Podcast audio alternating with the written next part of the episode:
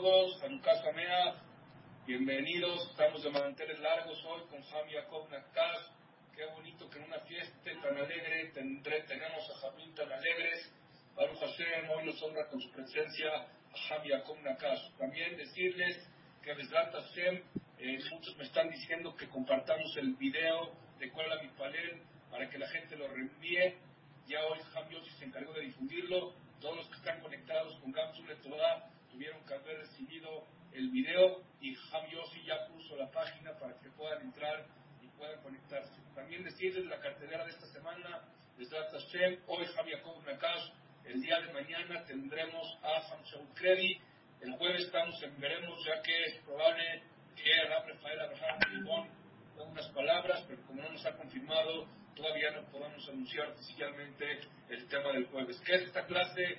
Seafar, el jueves de Rabba Caón, Mijael Pérez Bentamar, Rebel Simbacheva Batzara, Rab Rafael, Abraham de Mibón, Leti Ventura Vivian, Rachel Batzekie, de Isaac Shaul Ben Latife, también de Yosef Jaime Margarita, y que sea de Irun nuestro querido Aham Jaime Rafael Charvin Bendesi, Aham Daniel Shaul Malek Ben Elsa, y también Leilun Ishmat, Elías Ben Elena y Refuah Shelema para todos el Israel. Aham Yaakov, es un honor verlo en la pantalla, nos alegra mucho en la fiesta de la luz. Usted es una luz para Israel y para la comunidad de México, que nos alegre con sus palabras, que sea de Ismaya y bienvenido, querido Aham Yaakov. Vamos a arrancar con el Mismor de Todá, como usted ya sabe, que arrancamos el Shur de Zrat de esta noche. Todo esto me a todos. Bienvenido a Jacob. Muchas gracias a los organizadores de esta gran, gran Baruch Hashem cadena de Gam Zoom, a mi querido Rabiosi Mitraje, que me da mucho gusto verlo, y más su sonrisa y su alegría y su Be'ezrat Hashem llena el corazón, porque eso es la luz del Yehudí, a mi querido Elías Levi, y Be'ezrat Hashem con mucho éxito a todo el Kala Kadosh aquí presente, a Hanukkah Sameach para todos, y vamos a comenzar con un agradecimiento, y más ahorita en Hanukkah, que este agradecimiento es por la luz de la Torah que sigue Hay Bekayam. Mizmor le toda, Ariola Donai Kolares, Aibdu et Adonai Besimcha, Bou lefanav virenana, Teoki Adonai o Elohim, Hu asanu ולא אנחנו עמו, בצאן מרעיתו. בואו שערד בתורה חצרותיו, ביטל lo barejo shemo כי טוב אדוני לעולם מהדור ודור אמונתו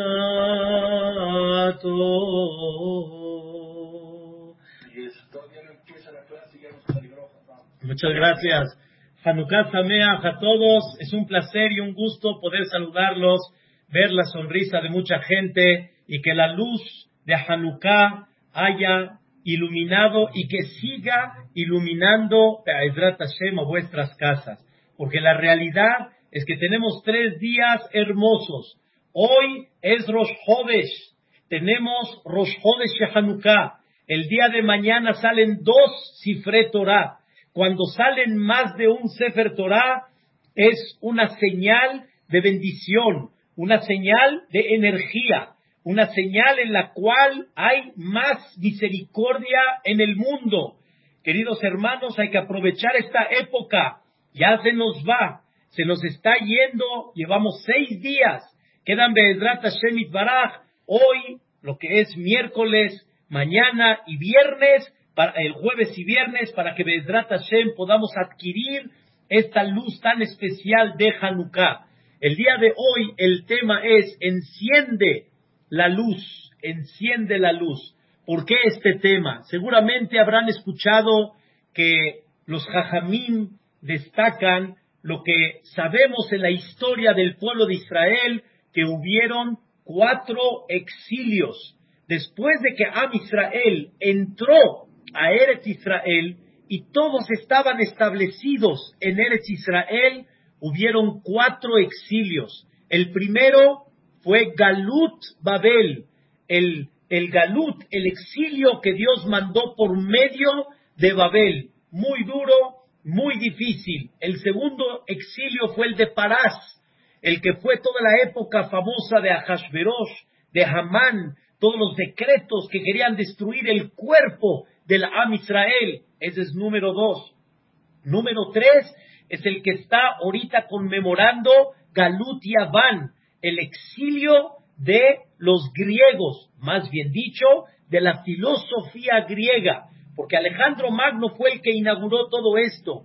Duró su imperio 12 años y posteriormente su imperio se dividió en tres y justamente Eretz Israel cayó en manos de, aquellos que dirigieron para tratar de destruir y que se olvide la Torá de Am Israel, de este Antiochus. Y esta filosofía griega vino en una forma a borrar la filosofía de la Torá de Dios. Ese es el tercer galut, el tercer exilio. Y el cuarto es el que hemos vivido hasta el día de hoy, 1961 años, que se llama Galut Edom, el exilio y estamos bajo el dominio de Edom. Pero hoy nos vamos a concentrar en el exilio de los griegos. ¿Cómo le llama la Torá? En forma insinuada, los jajamín vieron en una palabra en la Torá, en el inicio del mundo, la Torá nos, nos insinúa un exilio que es justo el que estamos ahorita conmemorando y la Torá le llama Hoshech, la oscuridad. El exilio de los griegos se le llama el exilio que vino a meter oscuridad al Am Israel. Quiere decir, hasta lo que era la parte de Yaván, toda esa época, desde que entraron a Eretz Israel hasta Yaván, había de alguna manera una claridad en el pueblo de Israel. Una claridad, solo que había de alguna forma una inclinación a lo que era en aquella época una idolatría un poco difícil de poder explicarla el día de hoy. Pero sin embargo, había una claridad en el Am Israel. Sabían y tenían claro quién dirige el mundo. Tenían claro quién creó, con qué objetivo, con qué finalidad. Sin embargo, cuando vino la, el exilio de los griegos, en ese momento empezó una época que se llama obscuridad. Obscuridad significa que no hay claridad, que Am Israel empezó a tener una confusión cuál es el camino que hay que tomar. Empezó a tener una confusión qué objetivo hay en la vida. Empezó a tener una confusión qué me llena en la vida? ¿Qué me llena? Cada persona debe de definir en su vida qué te llena, qué te alegra, qué te motiva, qué te da ánimo. Eso, la persona, si lo define, realmente va a empezar a ubicarse en la vida. Pero desgraciadamente muchas veces no ubicamos y eso nos provoca que de alguna forma, al no ubicarnos, empezamos a toparnos con pared en muchas cosas y eso nos provoca en muchas circunstancias tristeza. Esto te entristece, esto te pone de alguna forma de malas, esto realmente te pone nervioso en la vida. Y así la persona va caminando en una obscuridad. Y lo que pusieron los griegos fue una obscuridad al Am Israel. ¿Qué significa una obscuridad? Primero voy a explicar el concepto y Bezrat Hashem vamos a desglosar el tema en una forma, con el favor de Dios, muy clara. Ustedes saben que la oscuridad, número uno, al no ver, hay una confusión qué camino tomar. Hoy en día, Baruch Hashem, hay una luz, pero anteriormente que no había luz, y todas las noches a la luz de la vela, no era fácil ver un camino claro. es un camino que la persona a la oscuridad es confuso. ¿A dónde voy? ¿En qué camino? ¿Qué es lo que tengo que tomar? Y cada persona tiene que estar, como decimos acá en México, tanteando. Tiene que estar tanteando con las manos a ver por dónde va. Y esta persona, cuando no tiene claridad y no sabe por dónde va, hay muchos tropiezos en la vida. Hay muchas sorpresas que le pueden, se pueden presentar por no tener esa claridad. Ese es número uno. Número dos, escuchen bien, hay una confusión. La persona cuando hay una oscuridad puede llegar a pensar que el poste es una persona o puede pensar que una persona es el poste. La persona puede llegar a tener confusión. No nada más no sabe por dónde va. No nada más que se va a tropezar, sino se va a confundir. Se va a confundir y va a poner los conceptos totalmente diferentes. Y eso es porque, por una oscuridad, porque no está viendo, no tiene una claridad. Y un punto es el tercero, queridos hermanos, que para mí es uno de los más fuertes y de los más importantes de todos. ¿Cuál es? Cuando hay oscuridad, no significa que la naturaleza se perdió. No significa que la naturaleza no existe. No por no ver significa que desapareció todo. Vamos a decir un ejemplo, hay un bosque hermoso, bonito, árboles frutales, árboles increíbles, grandes, flores, toda una fauna increíble. No porque no la ves, quiere decir que no existe. Pero lástima que no la ves. Lástima que estás en una oscuridad y no la puedes ver. No tienes idea lo que está pasando. Hay edificios, hay calles, hay bellezas, pero no la ves porque está oscuro. Pero no la oscuridad quiere decir que no existe. La oscuridad significa de que no tienes la luz para poder verlo. Queridos hermanos, hace unos años atrás, en esta época justamente, fuimos a un zoológico, un safari aquí en México, a dos horas de México, en Puebla.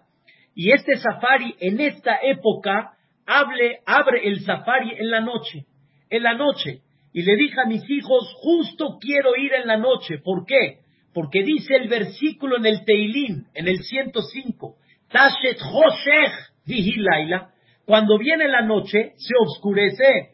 Botirmos kol Ahí salen todas las bestias, los animales, Ahí salen todos los que viven en la selva, ahí salen. En la noche no duermen, al revés, salen, salen y están vivos. Y eso es una cosa increíble. Cuando fuimos allá, estábamos en un camión y de repente oscuro, no se ve nada. Agarraba el del el guía, encendía una luz enorme y de repente, ¡oh! ¡oh! Empezamos a ver animales caminando, venados, jirafas, es increíble, cebras, una cosa, la verdad, alces, maravilloso. Y conforme íbamos caminando, nos íbamos dando cuenta qué cosa es increíble ver ese sentimiento. La verdad es una cosa fantástica.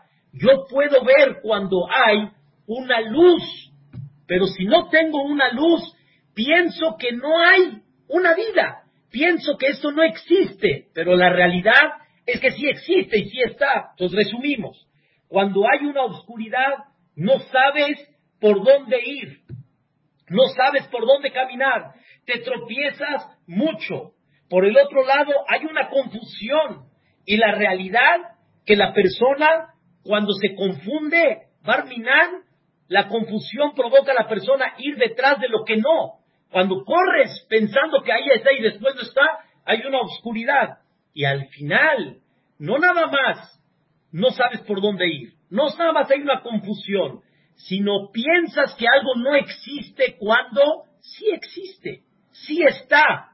Escuchen, queridos hermanos, ¿qué provocó Yaván? ¿Qué provocó la filosofía griega en esa época y eso se sigue llevando hasta el día de hoy. La filosofía griega provocó darle importancia y darle objetivo a lo que no es, sino nada más es un medio y no es un objetivo. van los griegos, pusieron énfasis a lo que realmente se ve bonito, pero no es propósito. Es nada más un medio para llegar. Ustedes saben de dónde vino y de dónde este, trascendió Grecia, los griegos. En la Torah nos dice clarito como el agua, hubieron tres hijos que inauguraron el mundo otra vez. Noah y sus tres hijos. Y de los tres hijos se inauguró otra vez las setenta naciones. Grecia, ¿de dónde vino? Los griegos, ¿de quién vinieron? ¿De Shem? ¿De Ham o de Yafet? ¿De quién vinieron? Dice la Torah muy claro, vinieron de Yafet. Yafet era otro de los hijos de Noah. Yefet, Yafet, la, la Torah lo conjuga de dos maneras. Dicen nuestros sabios, la palabra Yefet, Yafet, viene de la palabra Yafé. Yafé significa, escuchen bien, se ve bonito, se ve padre. Y eso piensa la persona que cuando se ve bonito y se ve padre, es parte o es el objetivo o es lo que te llena en la vida. Y eso muchas veces te provoca tropiezo, te provoca confusión y te pierdes de algo que piensas que no existe cuando la realidad es que sí existe. Queridos hermanos, quiero definir con ustedes dos conceptos muy básicos en la Torah y que los jajamín nos destacan mucho estos dos conceptos. Uno se llama ta'avá y el otro se llama hemda. No sé exactamente la traducción precisa de hemda. Ta'avá es deseo y placer. Y hemda, ahorita les voy a explicar qué es pero no sé si la palabra justamente es ambición, porque existe una ambición correcta y buena y positiva. Pero escuchen la diferencia entre ta'avá y gemda. Ta'avá es corporal, es todo el placer corporal. Cuando una persona come, disfruta, su cuerpo disfruta. Cuando una persona duerme, su cuerpo disfruta. Cuando una persona está sentado en un sofá así, ojo, y se acuesta y se mece, disfruta su cuerpo. Eso se llama ta'aba. Todo placer corporal se llama un deseo y un placer corporal que una persona tiene. Estar en un coche muy agradable es un deseo que el cuerpo lo disfruta. Ahora escuchen qué se llama gemda. Gemda significa todo lo que el cuerpo no tiene ningún placer en absoluto, es nada más vista, es nada más, se ve bonito, se ve agradable, pero el cuerpo no disfruta más o menos por eso. Por ejemplo, si yo tengo un traje, el traje puede ser, no sé, ustedes sabrán las marcas, podemos tener el traje más ligero, más increíble, de mejor tela, ya lo disfruto, pero ¿qué color el traje? Si es beige, es azul, color hueso, negro, no tiene más placer el color en absoluto. La corbata, si es de color de payaso, no voy a tener más placer mi cuerpo sobre eso. Todo es vista, nada más. No tiene absolutamente nada de placer corporal. Eso se llama Hemda. Dice uno de los grandes Jajamín, el Gaón de Vilna, explica en su comentario de Mishle que la persona dedica la mayoría de su tiempo a la Hemda. La Hemda quiere decir a cómo me veo, a qué o, de qué forma me vi delante de la gente. No tanto al placer corporal, que también es parte de, sino dedicamos mucho a la parte de cómo me veo. Quiero que quede muy claro, no hay duda que la persona tiene que estar presentable, la persona tiene que estar elegante, pero una cosa es estar presentable y elegante y otra cosa es dedicarle y estar metido y sentir que el valor de la persona y sentir que una parte del objetivo de la persona es eso. Una casa puede estar bonita, una casa puede estar presentable, pero no la casa en el tipo de color, el corazón, el cuerpo disfruta más, la vista disfruta más. La persona obviamente tiene sus gustos. Hay gente que no le gusta este color, hay gente que le gusta otro color, pero no es lo que el cuerpo tiene más provecho o no. Por ejemplo, ¿qué pasa si una mujer por error se puso unos zapatos que no combinan con su vestido, pero no se dio cuenta porque fue muy al amanecer y pensó que tomó los zapatos de color A y tomó los de color B. Cuando sale a la calle, ¿cómo se siente? Lleva dos horas caminando, no se vio, no sintió. Cuando se dio cuenta, de repente, wow. O el hombre se puso unos calcetines, no se dio cuenta que no combinaban. Ahora quiere como que bajar el pantalón, que no se vean los calcetines. Se siente así como que, híjole, pero no lo sentiste. Es nada más que, es nada más pura vista. Ahora escuchen esto que es muy esencial, muy importante. La ta'aba, el placer corporal, la persona no lo quiere lucir. Eso normalmente no se luce, el placer corporal no se luce. ¿Qué pasa cuando estamos en una fiesta y de repente cuando estás comiendo llega la cámara, el video? ¿Qué hacemos todos? Dejamos de comer y tratamos de tragar rápidamente lo que tenemos en la boca. ¿Por qué? ¿Por qué lo haces de esa forma? Porque la persona no quiere lucir comida.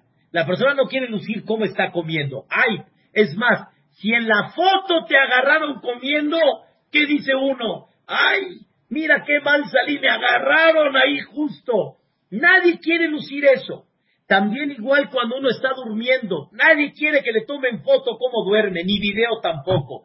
Y menos cuando hay una sinfonía, cuando está él roncando, tampoco quiere que le tomen video. ¿Por qué? Porque eso no se luce. Cuando es un placer corporal, no se luce. La persona, el placer corporal, ¿cómo lo quiere? Privado es algo personal, de uno.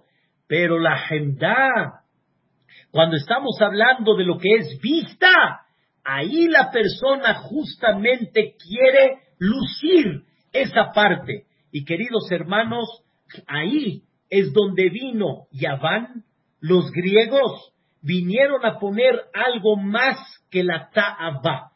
La ta'aba era algo que siempre hubo. El placer corporal siempre hubo. Pero ¿cómo vistes? ¿De qué forma vistes? ¿Cómo combinas tu vestimenta? Eso no era tema.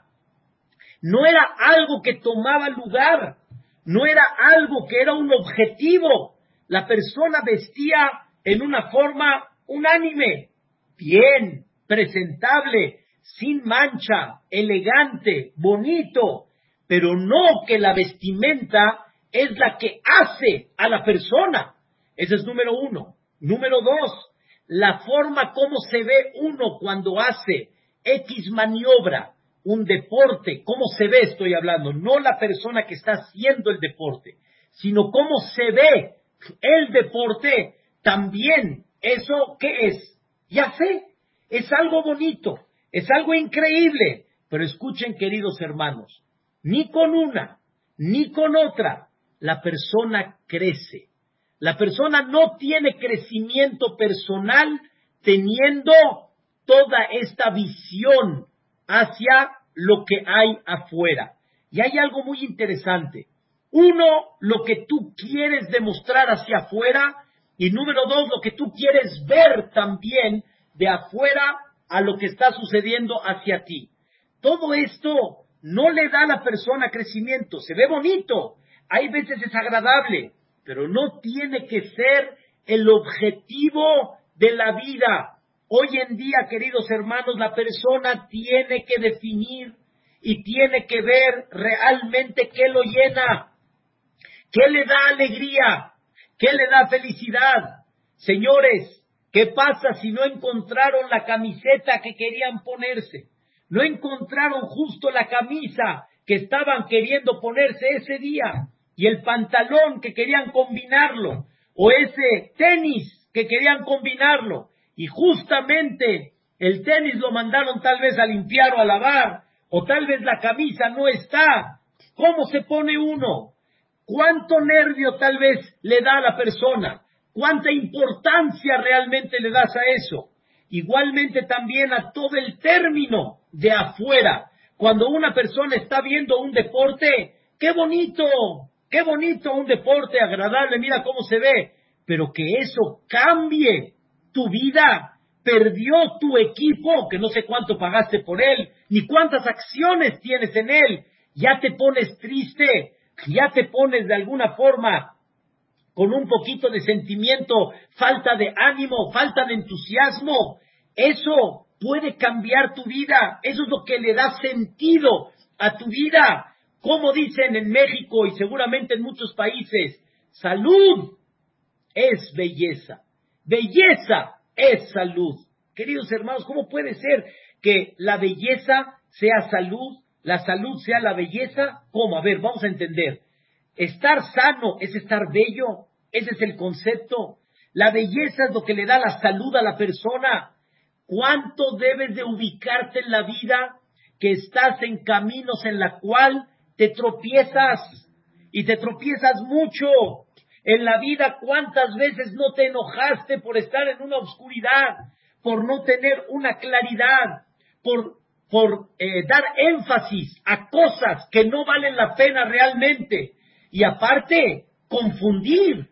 No nada más te tropiezas, te confundes. ¿Cómo te confundes? A lo bueno le dices malo, a lo malo le dices bueno.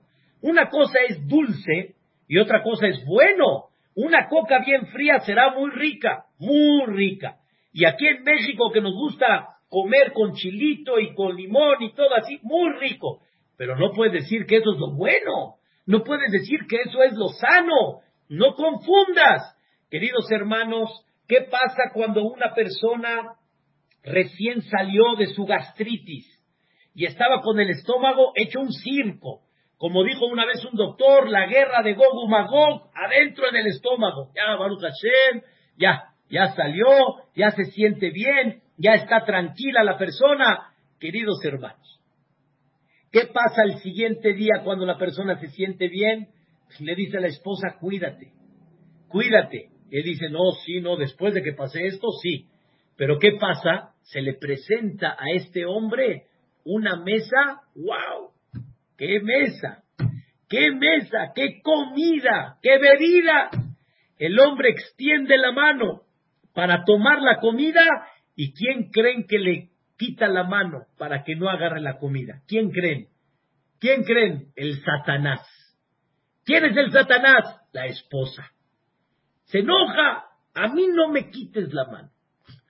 Pero mi vida te acabas de, te acabas de aliviar. No es momento. A mí no me digas. Yo me siento muy bien. Tú piensas que tu esposa es Hasbe Shalom, la que te quiere hacer tropezar. Es la que no quiere que seas feliz. Es la que quiere que Hasbe Shalom no vivas contento. No. Ella quiere hacerte feliz. Ella quiere darte placer. Pero tú no estás entendiendo porque tú estás en el José. Tú estás en la oscuridad. Piensas de que lo que ella quiere es tu mal. Y Hasbe Shalom. Ella quiere tu bien no quiere tu mal, estás viviendo en un mundo de confusión y por eso te tropiezas. ¿Y qué creen, queridos hermanos? Cuando él le dice. A mí no me, a mí no me toques. Y pues le dice, está bien, tú sabes lo que haces. Al final come y de repente, después de un ratito, ay, ay, se empieza a sentir un poquito mal. ¿Qué es lo último que no quiere escuchar? El marido. ¿Qué es lo último que lo quiere escuchar? Te dije. El te dije clásico no lo quiere escuchar. Y si lo escucha, escuchen bien, se enoja todavía. Eso es vivir feliz. Tienes la felicidad en tus manos. Tienes la bendición más bella, tu pareja que está a tu lado. Tienes cosas bellísimas y no te estás dando cuenta. Vives en una oscuridad. Debes de aprender a vivir en una luz. Y escuchen, Rabotai, algo increíble. Desgraciadamente, no sabemos que sí existe luz, sí existe algo más de lo que nosotros estamos viendo. Sí existe, queridos hermanos. Hay veces una persona piensa que la vida del judaísmo no es luz. La vida del judaísmo es una oscuridad. Nosotros pensamos que la vida que nos vende el mundo, esa es luz. Pero yo quiero resultados, resultados. El mundo va de mal en peor. El mundo va con, con conceptos cada vez más abajo. El que no tranza no avanza. Divorcios, como si fueran pan caliente. Máximo. Pleitos entre la familia. No comunicación entre padres e hijos. La falta de educación. La juventud. Es una quiebra. Es una oscuridad. Pero pensamos que si vamos a estar dentro del judaísmo, pensamos que no vamos a ser felices. Pero ¿saben, saben por qué lo pensamos? Porque no hay una luz que nos enseñe que ahí está un edificio, pero no lo ves. No estás viendo con una luz que hay un parque hermoso, pero está oscuro y no lo ves. Y tú piensas que eso que no ves, piensas que no existe. Imagínense que una persona en una oscuridad le dicen, camina unos pasos, camínate un kilómetro y vas a encontrar, así como te digo, en este caminito, no te me desvíes, vas a encontrar luz, vas a encontrar edificio, vas a encontrar placeres, vas a encontrar increíble felicidad. La persona dice, pero si no lo veo, no lo creo, prefiero quedarme con lo que tengo. Pero con lo que tienes te estás quebrando, con lo que tienes te estás tropezando, prefiero quedarme acá. Queridos hermanos, esto es lo que los, los Hashmonaim quisieron enseñarle al mundo. Quisieron enseñarle al mundo, escuchen bien, enciende la luz de una velita. ¿Cuál es esa luz de vela que hay que encender? Ellos, ¿por qué lucharon, queridos hermanos? ¿Por qué lucharon? No lucharon para que vivan en paz. No lucharon para salvar su cuerpo. Porque si ellos se convertían y se y dejaban el judaísmo y se convertían al helenismo, ellos hubieran vivido felices con todos los derechos como cualquier país. Ellos ¿por qué lucharon? Para que la Torá siga continuando. Lucharon por la Torá de Dios, como decimos. Los griegos querían que se olvide la Torá de Dios. Querían que se olvide lo que nosotros representamos y somos embajadores de Boreolam en esta vida. Ellos querían borrar la luz real y quisieron meter una oscuridad. ¿Y ellos qué hicieron? Iluminaron, escuchen bien, iluminaron con una Torah, iluminaron y dijeron, la Torah es la luz y la Torah es la felicidad. La Torah es la que te va a dar realmente alegría, te va a dar shalom bay, te va a dar tranquilidad, te va a dar paz, Dios se preocupa para que haya familias felices. Dios quiere que la persona viva contenta con su esposa. Dios dijo, borren mi nombre para demostrarle a este señor que esta señora es inocente. Y si no es inocente, la va a pagar. Pero borren mi nombre, porque yo quiero demostrar que hay algo muy importante para mí. La unión familiar, la vida y la alegría de la persona. Dios quiere lo mejor para nosotros. Dios quiere que seamos felices. Dios quiere que sonriamos a la vida.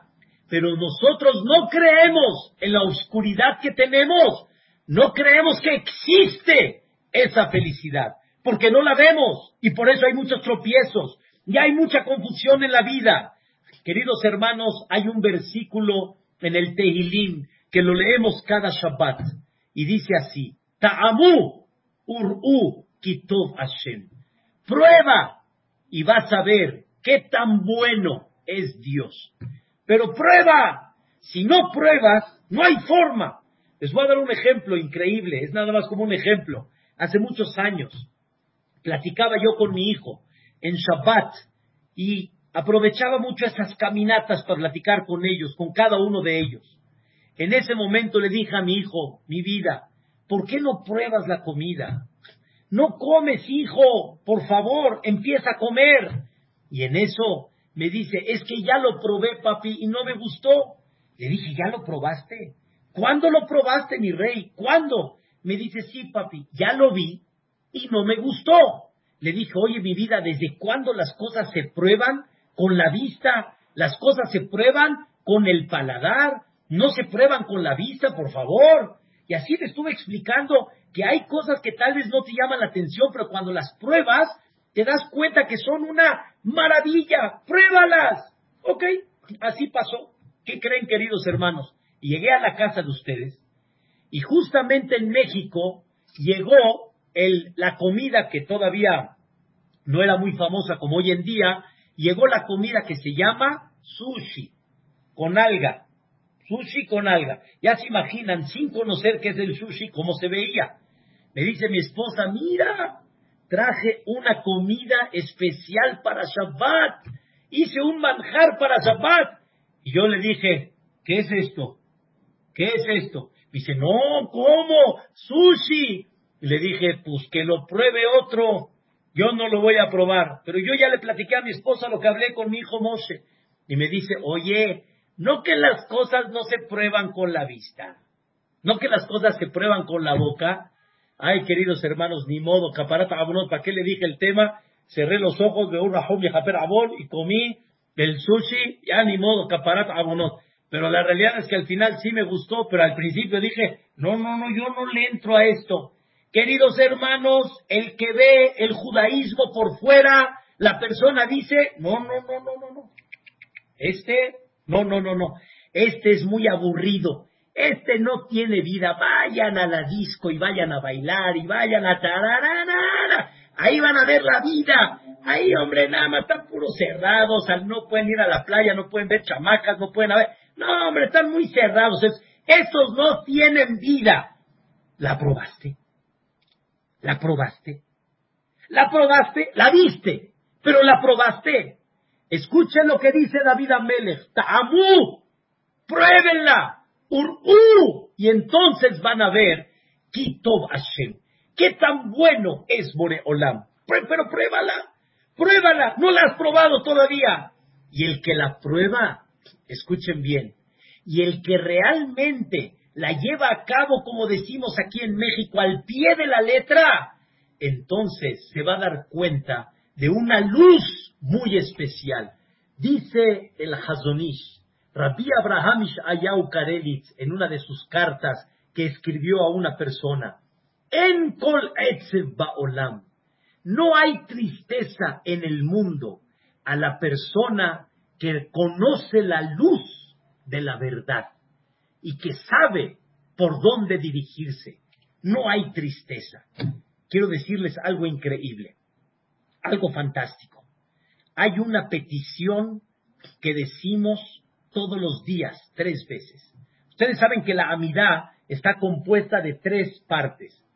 Alabanza, saber a quién me dirijo, petición, que es todas las peticiones, son las verajot en medio, después de Ael Akadosh, y la última, Modim Anachnulach, el agradecimiento a Dios. Las verajot que empezamos a pedir. ¿Cuál es la primer bendición que empezamos a pedir? ¿Cuál es la primera? Atajonen le Adam Da'at. En otras palabras, le pedimos a Dios Da'at.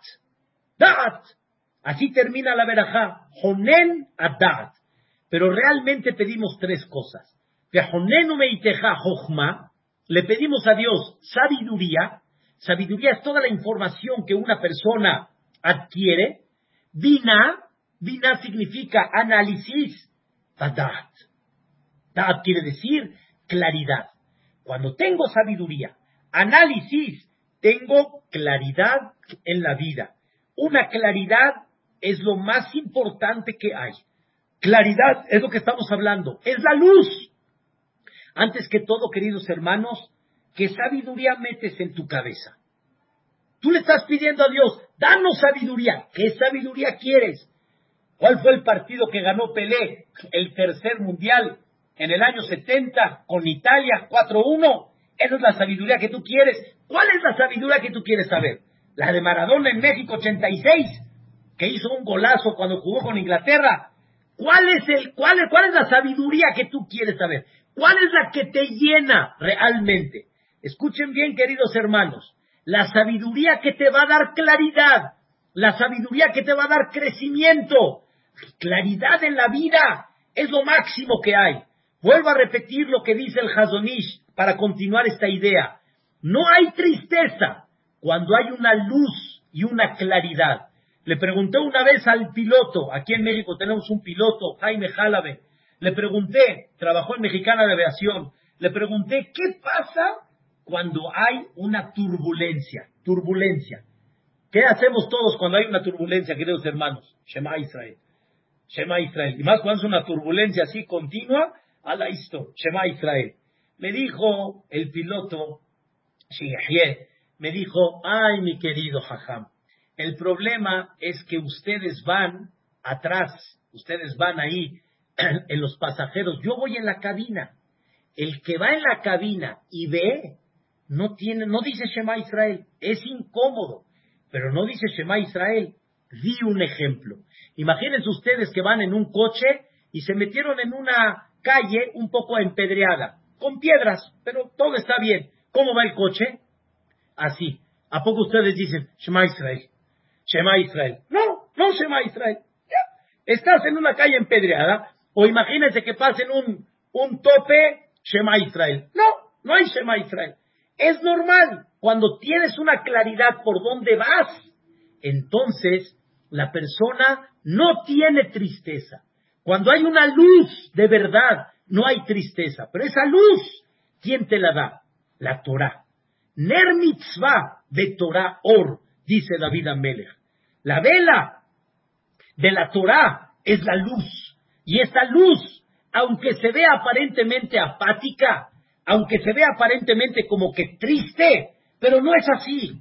Dijo Rablev Heisman, es uno de los grandes jajamim en las últimas épocas. Hizo un libro muy famoso llamado Oriahel. Dijo Rablev Heisman, ¿a qué se parece esto? Un niño llegó a la casa sin conocer, sin saber, y de repente vio frente a él una pecera. El papá no estaba, la mamá no estaba, vio una pecera. En eso, cuando ve la pecera, de repente ve los pescados, todos quietecitos, así, ya saben, con los, con los, así con las, con los labios, con la boca, haciendo, y dice el niño, Hazata, pobrecitos los pescados allá adentro, están tristes, ellos no están disfrutando, hombre, eso no es vida, voy a sacar uno de ellos, Voy a sacarlo, le voy a enseñar qué es la buena vida. ¿Qué creen? Sacó un pescado y ¿qué hace el pescado cuando lo sacan del agua? Empieza qué? A saltar. ¿Qué dice el niño? Oh, oh, ahora sí, esto es un buen baile. Esto es vida. Saca otro movimiento, música, prendan a bailar todos. Llega de repente el papá y cuando se percata de lo que está pasando, le dice, hijo mío, ¿qué estás haciendo? Hijo mío, ¿qué hiciste? Papá, ve la felicidad. Ve cómo están bailando los peces. Estaban muy aburridos allá adentro. Ve nada más, qué increíble. Te dijo, hijo, es un baile de muerte. Es un tango de muerte. No es un baile de vida. Queridos hermanos, vemos los bailes del mundo y pensamos que son de vida y no entendemos que son de quiebra, no son de vida. Una boda realmente sana es una boda de vida, una boda con bebida y saliendo todos borrachos y tirados y piensan ellos que se ven muy al tomar y con esto y así, ¿qué? ¿Qué es eso? ¿Qué tango es ese? Ese es de vida. Él piensa que se ve bien, pero ve cómo termina. Ve cómo está tirado. ¿Qué tipo de alegría es esa? ¿Qué tipo de felicidad es esa? ¿Qué tipo de ejemplo le vas a dar a tu hijo cuando está viendo que tú estás con la bebida pensando que el prototipo que él debe de anhelar es tomar? Ese es el prototipo que debe de tomar.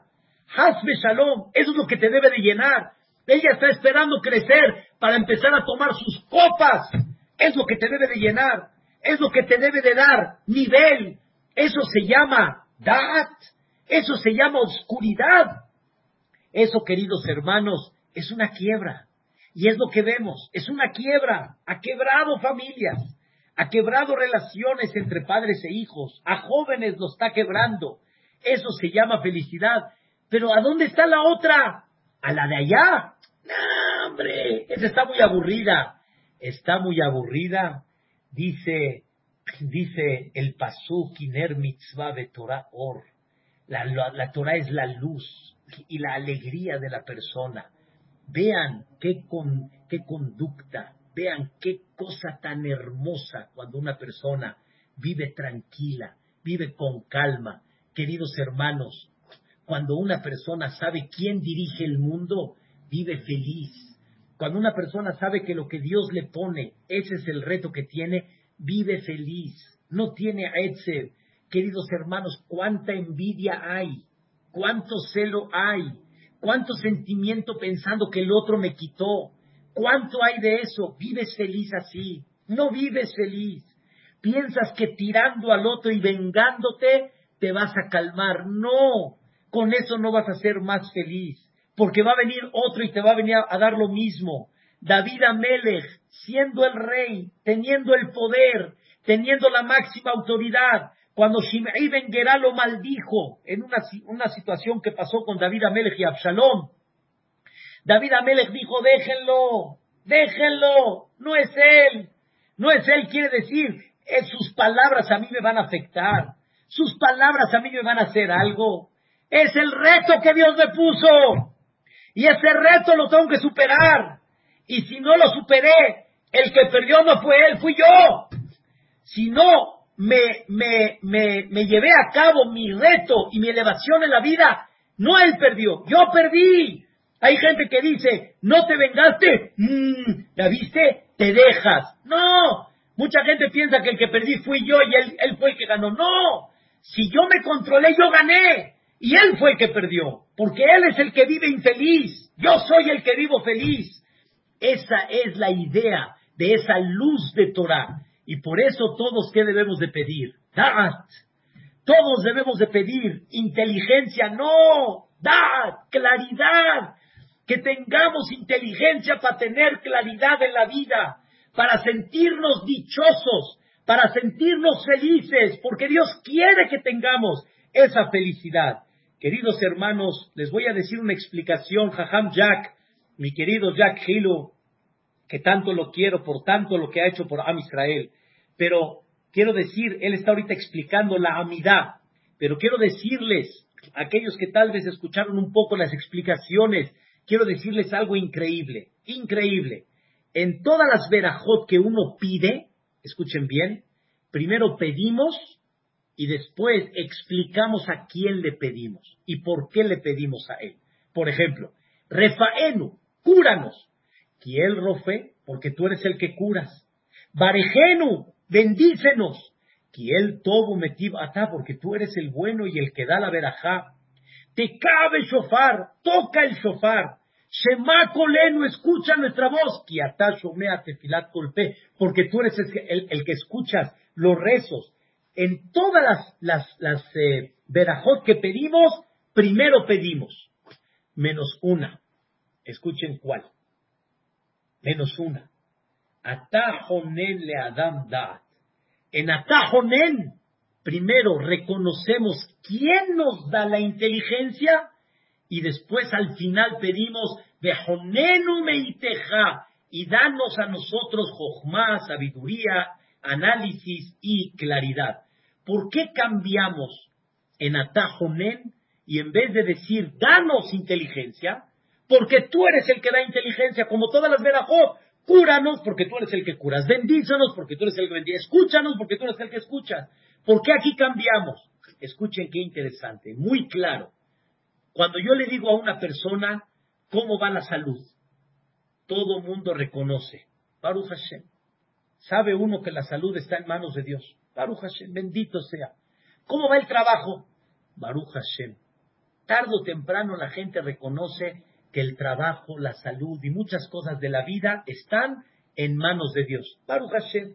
La familia, bien, Baruch Hashem. Ahí vamos. Bien, bonito. ¿El CNIS cómo va? No, bien, Baruch Hashem. Todo bien. Señoras y señores, por favor, no se ofendan de esta pregunta. Alguien les ha preguntado, oye, ¿cómo va la inteligencia? ¿Cómo va tu capacidad mental? ¿A poco sería una pregunta buena, agradable o ofensiva? La persona va a decir, ¿qué me viste cara de qué? Cara de, cara de what, ¿qué? ¿De qué me viste cara? ¿Por qué preguntas eso?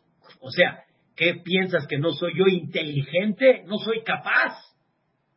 ¿Saben cuál es la respuesta? La inteligencia es algo tan propio, tan personal, que uno no quiere sentirse que necesita la enseñanza, que necesita aprender, que necesita de alguna manera guiarse. Antes de empezar a pedir inteligencia, reconoce que la inteligencia también te la manda Dios. La claridad también te la manda Dios. Adam Si alguien les llega a preguntar cómo va la inteligencia, ¿qué debemos de decir, ¿Qué debemos de decir? Gracias a Dios. Gracias a Dios que tenemos inteligencia. Porque si tuviéramos no inteligencia, como muchos no tenemos hay veces, ¿qué provoca cuando no hay claridad? Te peleas, gritas, haces berrinche, te confundes, no ves lo que realmente sí existe. Ay, ay, ay, ay, ay. Hasta Jonel Adam da. Primero reconoce quién te da la inteligencia y después, entonces pide Jonenu Beiteja Jochma Binabadad. ¿Cuánta inteligencia significa? ¿Cuánta claridad debemos de pedir, queridos hermanos? Y esa claridad se da por medio de la luz de la Torah. La luz de la Torah da inteligencia, da claridad en la vida. Y vuelvo a repetir las palabras del Hasonish. En Kol Aetzev no hay tristeza cuando una persona tiene claridad en un camino real. Como dijo una vez mi concuño Hajam Shaul Malek, somos concuños, mi esposa y su esposa son hermanas. Hajam Shaul Malek dijo algo, hace muchos años lo dijo, una cosa hermosa. Dijo, normalmente muchos dolores duelen, duelen, pero hay un dolor que la persona lo festeja. ¿Y ustedes saben cuál es? Cuando la mujer empieza a tener dolor de parto, el hombre dice, papi, ya me voy al hospital, ya se va a aliviar, papi. Oye, la señora está sufriendo, pobrecita, está con el dolor, y tú todavía estás feliz y estás festejando. La respuesta es, tú sabes ese dolor qué resultado tiene. Tú sabes ese dolor a dónde va. Cuando una persona tiene contratiempos en la vida y comprende que son retos, son elevación, son una prueba de Dios y comprende que Dios lo va dirigiendo, no hay tristeza, no hay tristeza, al revés, es parte de. Pero si el propósito y el objetivo es lo bonito, lo que se ve padre, lo que se ve agradable, y para conseguir eso, el que no tranza no avanza y necesitamos mistriat y por eso no somos derechos, hay veces en los negocios. Eso es lo que provoca desviación y provoca muchas cosas que la persona tenga de alguna manera una tristeza, que la persona no tenga una alegría. Hanukkah, decimos nosotros, no Hag, Hanukkah Sameach. Esa es la frase muy conocida de muchos. Hanukkah Sameach. ¿Cómo? Hanukkah Sameach, sí. Hanukkah, que te traiga simha, que te traiga alegría. Cuando llega Shabbat, ¿qué decimos? Shabbat, Shalom, Umeborah. Un Shabbat que te traiga Shalom y el Shalom que te traiga Berajá. Shalom, ¿qué significa? Cuando la persona comprende dónde están los límites, comprende a dónde está parado, comprende cuál es la misión en la vida. Es una de las cosas más bellas que hay. Nada más lo único que necesitamos, queridos hermanos, es encender una llamita. Y esa, esa llamita se llama la llamita de la Torah. Enciende la llamita de la Torah.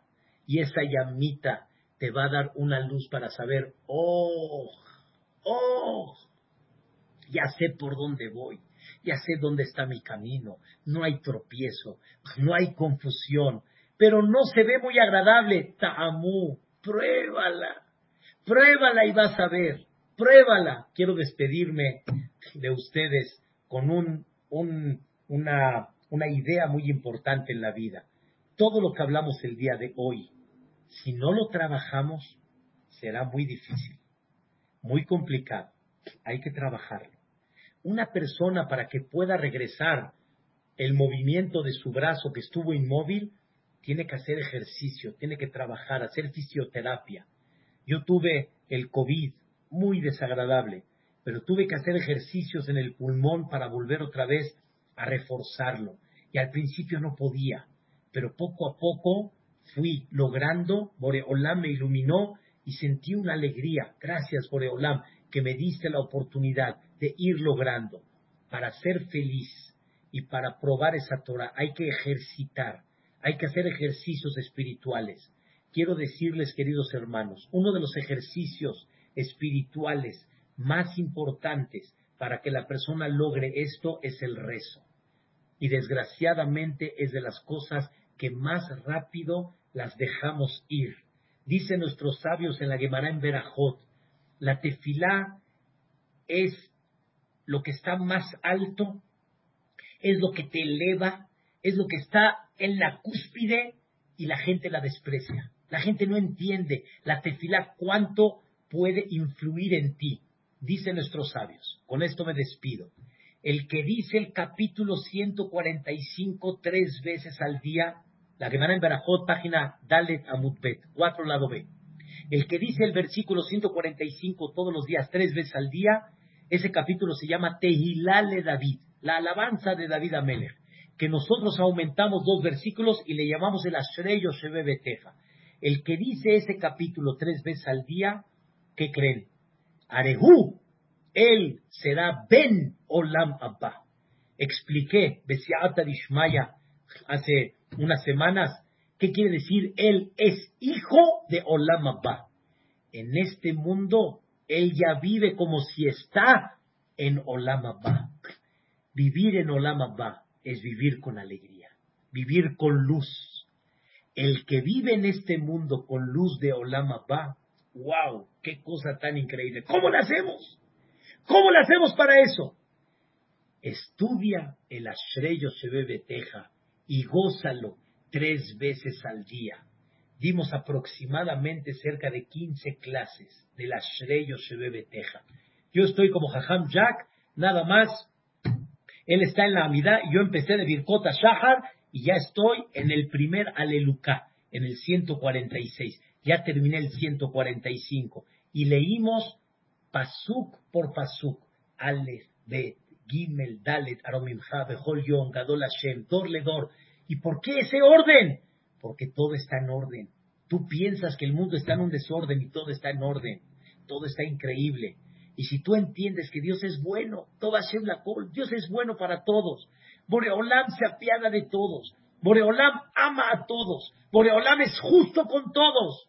La persona que se ilumina la verdad es otra cosa. Eso es lo que los Yevanim hicieron. Los, perdón, los Hashmonaim. Los Hashmonaim vinieron a regresar la luz de Ab Israel, la alegría. Pero quiero que sepan, todavía la oscuridad de Yaván sigue en pie. Todavía. Hay mucha gente que todavía no conoce a dónde está la alegría. El capítulo 145 lo decimos una vez antes de la Amidad, una después de la Amidad, en la Tefilá, y una antes de Minha. Son las tres veces que nosotros decimos. Pero todo esto es increíble. Es verdad, hay otras cosas que la persona siente que son mucha alegría y las cumple, como me escriben acá el Brit Milá. Pero eso es porque comprendemos, entendemos, nos alegramos porque sabemos y tenemos la claridad. Prendamos la luz, queridos hermanos. Dejemos de vivir en una oscuridad. Prueben, prueben, probemos. Estudiemos la Torah. Probemos lo que Dios nos da, porque Dios, aunque se vea muy ilógico muchas cosas, pero funciona, funciona y nos da alegría, porque Dios es lo que busca de Am Israel. Queridos hermanos, que Dios los bendiga, que Dios los proteja, que Dios los ilumine. Gracias a los organizadores de Gam Zoom, la verdad, hermoso, hermoso como siempre, Maruch Hashem, dando alegría al Am Israel y Vedrat Hashem primeramente Dios, que la luz de la Hanukkah nos ilumine. Quiero decirles, aprovechen el octavo día de Hanukkah, que representa por encima de la naturaleza. Octavo día de Hanukkah. Van a haber maravillas. Señores, ya salió la vacuna. Yo no sé qué relación hay, pero sí hay. En Hanukkah salió la vacuna. La primera parte, Ishtabasemo. Boreolam, tú eres grande. Tú en tus manos hiciste ese milagro. Haz el milagro que ya se quite la pandemia, que ya no haya enfermos en Am Israel, que ya no haya más pérdidas en el mundo, que la comunidad y la, perdón, que las comunidades y también la, la parte económica, que regresemos otra vez, que vendrá Hashem volvamos a convivir, que ya no estemos tan separados, que estemos unidos, que festejemos, pero que aprendamos lo que la pandemia nos enseñó. La pandemia nos enseñó a agachar un poquito la cabeza, a ser más humildes, a sonreír con los ojos y no con la boca, nos jala las orejas para que aprendas a escuchar más a los demás y realmente vivas una vida de hermandad. Y Vedrat Hashem, en Hanukkah veremos esa luz. Hazakim Uberujim, buenas noches, saludos a todos, un beso y que descansen. perfecto tema para esta clase, qué luz de palabras, qué luz de clase, qué luz, y decir la verdad, la luz más grande es que esta plática se difunde mañana a 2.200 personas, créame, le he oído muchas clases, le quiero decir que esta es de las mejores que le he escuchado, y no porque la vi en Damos un fue de las mejores que ha dado, lo felicito, porque de verdad, qué inspiradora, qué alegría, de por sí usted cuando transmite, transmite con alegría, de los conceptos que dio hoy y la manera como habló, la Torah no hay casualidades, todos son causalidades, y por eso le escogimos en la fiesta de Hanukkah, la fiesta de la luz, porque como dije al principio, usted es una luz para Israel, es una luz para la comunidad de México, y puede ver, es una clase increíble. Quiero antes de que se vaya y decir los comentarios y las palabras, que la gente nos dé un minuto, Javi Yossi, adelante con el video, iniciamos